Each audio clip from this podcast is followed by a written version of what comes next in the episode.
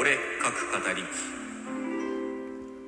はい皆さんこんにちはケイリンです、えー昨日が水曜日ということでお題で創作の日だったんですが、えー言い訳めいてますけど作品は書き上がったんですけどちょっと収録ができなくてですね本日1日遅れ木曜日となってしまいました。大変申し訳ございません、え昨日はねいつもやっているお昼の初披露ライブの方もできなかったということで、まあ、つぶやきの方で予告はさせていただいたんですけどね気がつかなくてなんか待っていた方とかいらしたら大変申し訳ないです、まあ、代わりといってはなんですけどねこちら収録の方をお楽しみいただければと思います。さて今回のお題は電車の中で遭遇した衝撃的なエピソードということでしたので、えー割とそのままのお題お題そのままのねタイトルで書いております。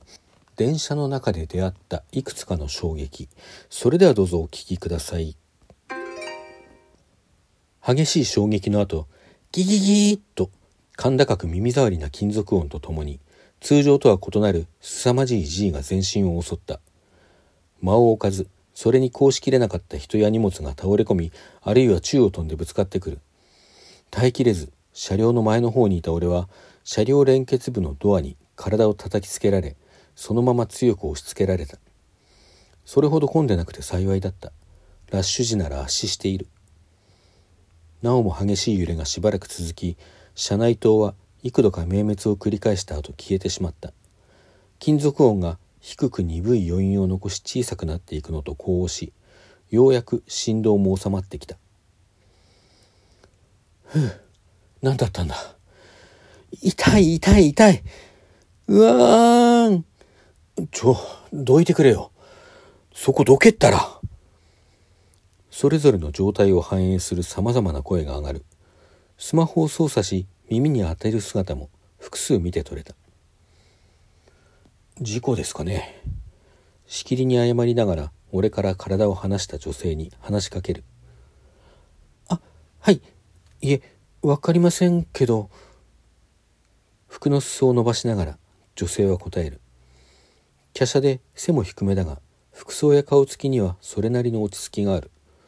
おそらく俺と同じ20代後半といったところか。事故以外に考えられないですよね。そうですよねやっぱり。俺も答えて何気なく窓の外を見る。お昼前だが曇天のもと風景は薄暗い。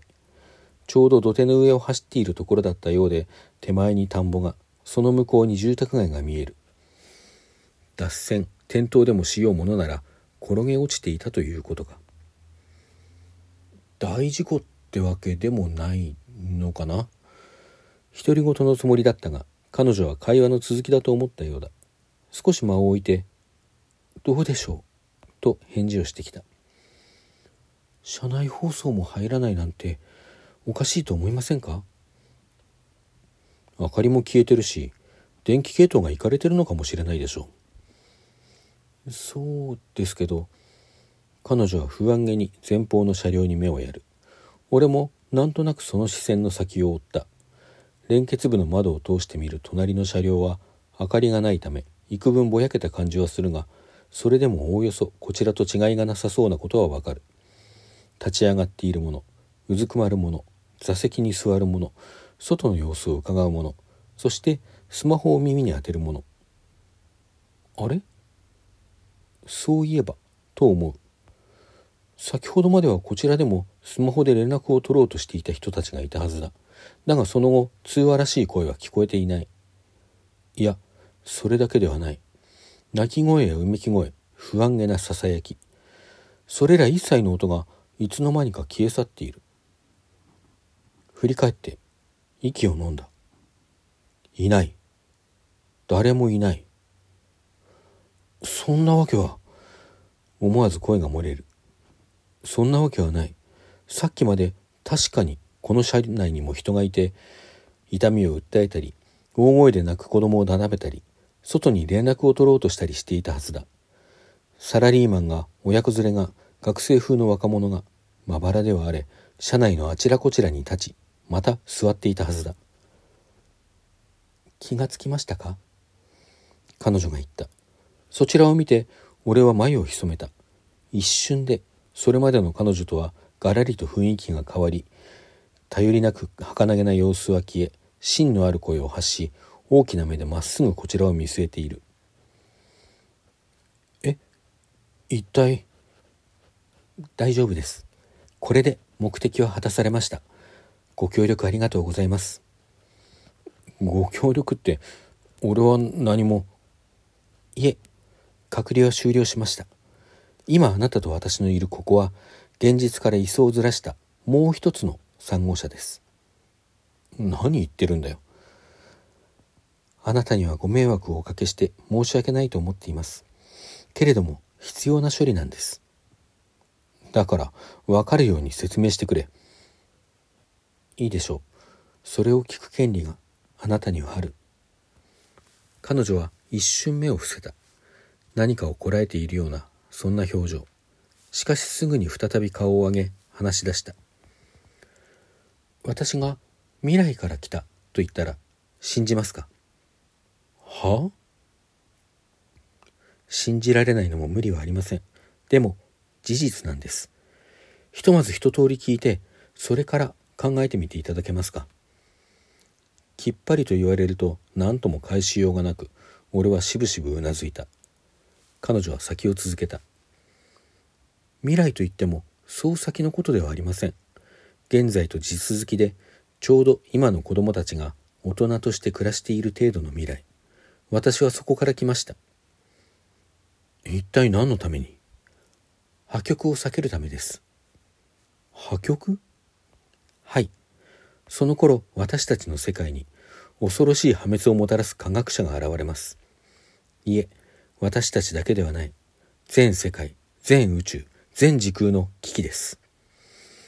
おいおいいくらなんでも盛りすぎだろ。今時中学生だってそんな壮大なストーリー妄想しないぜ。たかが一人の人間が何をしたらそんなタイムマシンを作ったんです。は？タイムマシンです。あなた方も概念はよくご存知だと思いますが。そりゃ知ってるけどさ。机の引き出しの中にある不思議空間のイメージが脳裏に浮かぶ。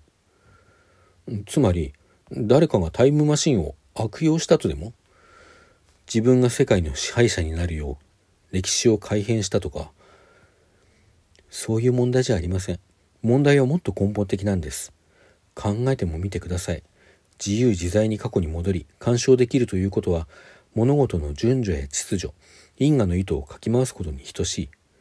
原因と結果は逆転し無数のそれらが織りなす秩序の網の目はバラバラにほどけてしまう。具体的な干渉がタイムパラドックスを引き起こすのを待つまでもない。タイムマシンはただ存在するだけで時空を崩壊へと導く代物なんです。真剣な口調がその妄想だか作り話だかに説得力をもたらしていた。俺はつい彼女の話に釣り込まれてしまう。じゃあ俺がそんな発明を？いいえタイムマシンを発明するのはあなたの娘です。娘？そんな結婚もしてないのに。するはずだったんです。この後で会う人と。この後？はい。この事故自体は単純な河川事故です。が、この事故がきっかけで、あなたは一人の女性と知り合い、付き合いを深め、やがて結婚することになるんです。いや、そのはずでした。はずだった。私が妨害をしましたから。彼女は心なしかすまなそうに視線を落とした。私が彼女の代わりにあなたにぶつかり、あなたの時間を奪ったことで、あなたは彼女と出会う機会を失いました。これでタイムマシンの発明も阻止されました。それは新たなパラドックスを引き起こすんじゃないのか？それは宇宙崩壊の危機にはならないのか？そうならないように私が来たんです。円環を閉じてタイムマシンに関わる因果を解消するために。君はもうじきあなたは通常空間に戻されます。ここでの記憶も消させていただきます。待ってくれ。君は。さよなら、お父さん。ごめんね。ざわめきが起き、俺はハッとした。誰かが非常用コックを引いてドアを開けたようだ。外には救助に来たらしい人の姿も見える。やれやれ俺はため息をついてドアの方に向かう先に降りていく乗客の一人が目に入った時俺は電流に打たれたような衝撃を覚えた何考えてやがるこんな時に思わず苦笑してしまうものすごい好みだあんな人と付き合いたいなんてこの非常時に考えるとはまったく俺もどうかしているはいというお話でしたいかがでしたでしょうかまあ、電車の中で出会った衝撃ということで、あのー、まあ、具体的には3つの衝撃を散りばめてあります。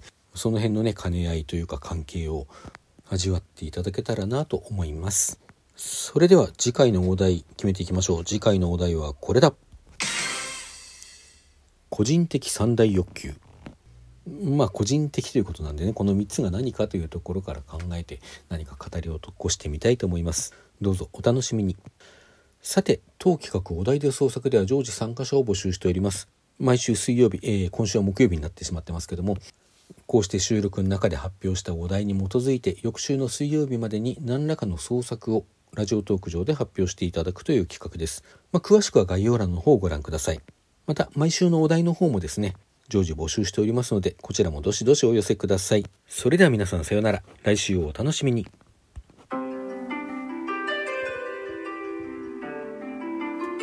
俺書く語り。